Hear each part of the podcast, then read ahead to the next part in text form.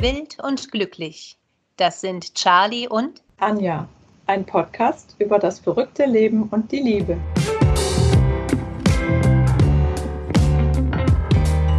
Nachgefragt. Tolle Menschen erzählen vom Glück.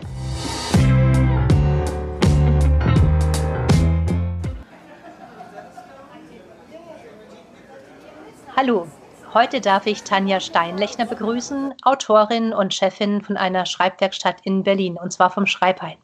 Hi Tanja. Hallo Charlie. Was ist für dich Glück? Tja, du hast mich das ja im Vorfeld schon gefragt ähm, zu, zu, dieser, zu diesem Podcast. Und ich habe jetzt länger drüber nachgedacht. Also ich glaube, es gibt keine ganz einfache Antwort darauf, sondern es gibt viele, viele, viele kleine Mosaiksteinchen, was, was Glück für mich ist und sein kann. Und ja, gerade jetzt so in der, in der Zeit von der, von der Corona-Krise und äh, mit diesem, wir müssen sehr viel zu Hause sein und sind doch sehr auf uns zurückgeworfen, fällt mir immer wieder auf. Also Glück ist ein Austausch ist äh, Kommunikation miteinander, bedeutet aber eigentlich ja auch, sich mit Menschen zu treffen, Menschen zu sehen, mit Menschen ähm, unterwegs zu sein, Erlebnisse zu teilen. Und all das ist ja gerade doch sehr aufs Digitale beschränkt. Also ich habe heute tatsächlich mit einer Kollegin gesprochen, mit der Tanja Ries, die uns den Schreibhain ja vermietet. Und äh, die sagte heute Morgen, sie denkt immer über das Glück Nahweh nach. Also Nahweh wie Fernweh oder Heimweh. Und das zeichnet so die Zeit gerade ein bisschen aus. Und so Nähe ist auf jeden Fall Glück. Das gibt es immer noch, wenn du dich unterhältst, wenn du telefonierst, wenn du zoomst oder skypst, wie wir das gerade ja nebenbei auch tun. Ja, aber es ist ein bisschen anders. Und also tatsächlich fehlt auch diese sinnliche Wahrnehmbarkeit des anderen. Der Raum, der damit gestaltet wird. Du meinst du auch einfach in den Arm zu nehmen und wirklich dann auch mit dem Weinglas persönlich anzustoßen und nicht eben auch das. Genau, auf jeden Fall auch das. Aber alleine auch schon, wenn du Präsenz neben jemandem sitzt, nicht mal, wenn du dich unbedingt nur berührst, dann ist ja alles, dann ist ja alles da und alles auch ähm, also dann kannst du ja ganz viel wahrnehmen. Du, du riechst, du schmeckst, du hörst die Umgebung. Also all das ist ein bisschen so wie ein starkes Selbstgespräch im Moment. Also ich bin hier nicht alleine, ich bin hier äh, mit der Familie. Insofern ist es nicht ganz so. Klar, also sonst bin ich mit ganz vielen unterschiedlichen Menschen unterwegs, auch Klar, durch den Schreibhain, wie du es vorhin schon gesagt hast, sind wir ständig im Kontakt mit vielen, vielen, vielen Schreibenden. Das fällt auch nicht weg, weil das über Zoom gerade stattfindet. Aber auch das ist ein anderes Miteinander. Also das merkt man schon.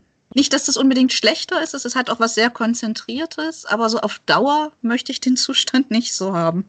Ich habe gerade überlegt, ob dieser Zustand, wie du meinst, sehr konzentriert, das auch Vorteile mit sich bringt, dass man dann weniger Quatsch macht.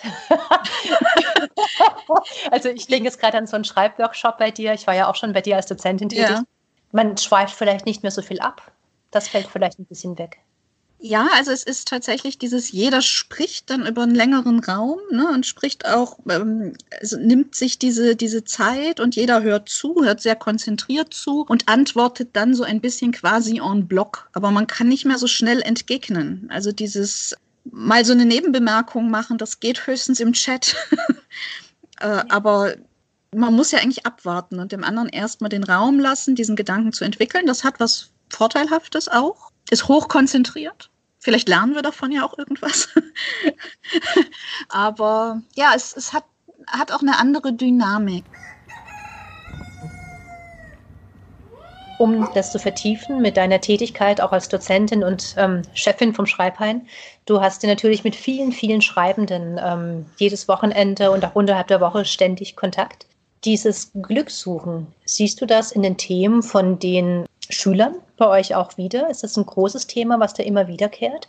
Dass die Figuren, die entwickelt werden, auch Glückssuche? Auf jeden Fall. Also klar, Glückssuche ist, glaube ich, etwas Existenzielles für, für Menschen und insofern auch für Schreibende. Und natürlich, jede, jede Figur, jeder Mensch hat ja auch eine andere Vorstellung von, von Glück und was, was Glück bedeutet. Ja, wir sehen da, glaube ich, ganz viele verschiedene Entwürfe dessen, was, was so Vorstellungen und Wertentwürfe auch sind von Figuren stellvertretend eben natürlich auch für Menschen auf dieser Suche, Suche nach dem Glück. Und ja, ich meine, wo wir natürlich echt sehr, sehr, sehr, sehr froh drüber sein können, ist, dass wir noch die Freiheit äh, des Wortes haben. Ne? Also, dass wir überhaupt, das ist sicherlich auch ein ganz großes Glück. Das ist ja nicht in jedem Staat durchaus so und nicht in jedem, nicht für jeden möglich. Und ich glaube, das ist auch auf jeden Fall ein, ein ganz großes Glück, dass wir das dürfen, dass wir diese verschiedenen, auch sehr, sehr unterschiedlichen Zugänge zu Glück eben hören dürfen und nicht nur ja, also eben nicht nur diesen einen oder diesen vorgegebenen, sondern dass die nebeneinander stehen dürfen. Das fand ich auch das Spannende ähm, bei den Schülern, die auch bei dir alle sind, ähm, dass es nicht nur durch die ganzen Altersgruppen hindurchgeht, wirklich ja. von, von, Schülern fast noch bis wirklich ins reife, wissende Omi-Alter. ähm, auch die Themen sind genauso spannend, auch querbeet, auch verschiedene Länder, je nachdem, wo die herkommen. Ich hatte mal eine, ich glaube, die kam aus Syrien, kann es sein, die ihre. Ja, die, die Christa, ja auch da verbracht hat. Also super spannend. Und ich denke auch, dass Glücksempfinden und die Bedeutung von Glück auch davon abhängig ist, was du erlebt hast. Also was dein Leben dir selbst für eine Geschichte geschrieben hat. Sehnsucht beflügelt ja auch eher das Glück. Also wenn wir alles, alles bekämen und alles so hätten, weiß ich auch nicht, ob das immer glücksverheißend wäre. Also es hat ja auch was mit Selbstwirksamkeit zu tun. Also dürfen wir, wie sehr kann ich mich in dem, was ich da erschaffe und erzeuge, auch ein Stück selbst wiederfinden. Also so ein kreativer Prozess ist daher sicherlich auch Glück, oder? Wenn ich jetzt an Bücher denke, ne, was, was für eine Möglichkeit hast du, in fremde Räume reinzugehen, in fremde, ähm, ja. fremde Welten zu beschreiten und dir diese Räume auch zu erobern. Und wie, wie schön ist das, äh, das tun zu dürfen. Also lesen ist auch unbedingt Glück. Ich finde es auch sehr schön, wenn du Bücher liest und dann auch auf Ideen kommst, damit du dein Leben selber gestalten kannst oder über dein Leben nachzudenken aus einer anderen Perspektive heraus. Ja, so auf Probe auch, ne? Also du kannst praktisch eigentlich erstmal alles sein, alles erproben, alles Mögliche ausprobieren, ohne dass du es naja, also du tust das in gewisser Weise tatsächlich, aber trotzdem erst in so einem Probelauf. Das hat unsere, ich habe mal ganz, ganz früher so eine Schauspielausbildung gemacht und das sagte unsere Schauspiellehrerin, die äh, Grete Linz immer von der Freiburger Schauspielschule im E-Werk. Wenn ihr auf die Bühne geht, das ist doch das große Glück, weil da ist alles möglich und eine wahnsinnige Freiheit, alles auszuprobieren, was ihr sonst nie dürft. Also das ist mir im Kopf geblieben. Das ist im Schreiben ja auch, auch durchaus so und im, auch im Lesen. Ja, Sicherlich in jedem kreativen Prozess, ne? wahrscheinlich im Tanzen, im, im Musikmachen. Ja, ja, das stimmt. In so einen Flow, glaube ich, einfach reinzukommen. Das kann man beim Lesen selbst auch. Ich denke schon. Und es ist auch das, das Göttliche beim Schreiben selbst, wenn du mich fragst. so diese, dass du viele Leben leben darfst und auch viele Wege gehen darfst. Jetzt, das ist sehr schön. Man auch Grenzen überschreiten darfst, die du dich vielleicht nicht traust, im Leben zu überschreiten. Bist gerade jetzt mittendrin, einen Roman zu schreiben, der nächstes Jahr rauskommt. Wahrscheinlich nächstes Jahr, genau. Wir so. wissen es noch nicht genau, aber er ist auf jeden Fall, hat einen Verlag gefunden und darüber freue ich mich sehr. Und du hast ja schon einige Bücher geschrieben, die auch mit erotischem Einschlag sind.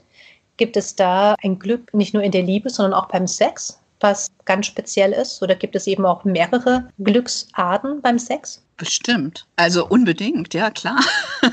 Also alles, was, ähm, was mit Berührung und Körperlichkeit zu tun hat, kann natürlich auch glücksverheißend sein. Und ich glaube, da macht es natürlich auch diese unterschiedlichen Möglichkeiten, auch unterschiedliche Erfahrungen mit unterschiedlichen Menschen, mit unterschiedlichen Grad von Nähe, mit ja auch tatsächlich ich erfahre einen Menschen dadurch ja auch auf eine andere Art und Weise, wie es vielleicht über Sprache gar nicht möglich ist. Und das hängt natürlich auch mit einem Überschreiten von Grenzen zusammen, denke ich. Ne? Also so man überschreitet ja dann doch eine Grenze, die sonst im Leben gesetzt ist. Und dadurch erfindet man sich ja auch gegenseitig neu oder erfährt sich auch neu, auch sich selbst. Ja, mhm. und nicht zu verachten auch die Hormone, die natürlich dabei ausgeschüttet werden. Na klar. also auf ja. jeden Fall. Ja, Sex ist jetzt, glaube ich, äh, nur mit den Partnern möglich, so richtig. Rausgehen. ja, stimmt. Gar nicht. Für Singles muss das hart sein gerade. Ja. Stimmt, noch gar nicht drüber nachgedacht. Dann hoffen wir auch für die Singles, dass die, diese Situation schnell vorbei ist. Wir hoffen auf 2021.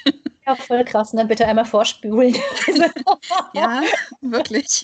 Ich habe übrigens tatsächlich noch was sehr, sehr Lustiges. Vielleicht kann ich das als Buchtipp mitgeben von einem gewissen Peter Fischli. Ich kann es dir zeigen, den Zuhörern jetzt leider nicht. Peter Fischli und David Weiß haben ein Buch geschrieben, Findet mich das Glück Verlag der Buchhandlung Walter König. Und das ist sehr lustig für Schreibende auch, weil es ist eigentlich kein Roman oder derartiges, sondern das sind nur Fragen. Die sind ganz absurd. Also die erscheinen einem erstmal völlig absurd. Und wenn ich das jetzt zum Beispiel aufschlage und ich suche, dann steht da jetzt, wenn ich ganz zufällig schaue, warum ist meine Decke so schwer? Oder soll ich einen großen Hammer kaufen?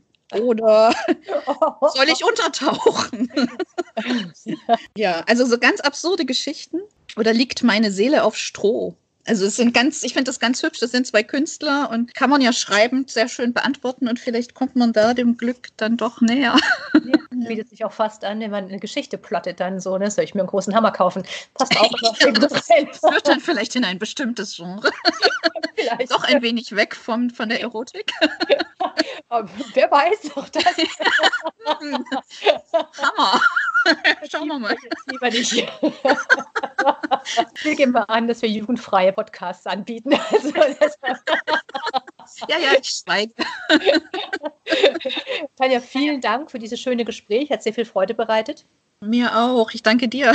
Ich wünsche dir alles Gute und ähm, dann hören und sehen wir uns bald wieder. Das hoffe ich sehr.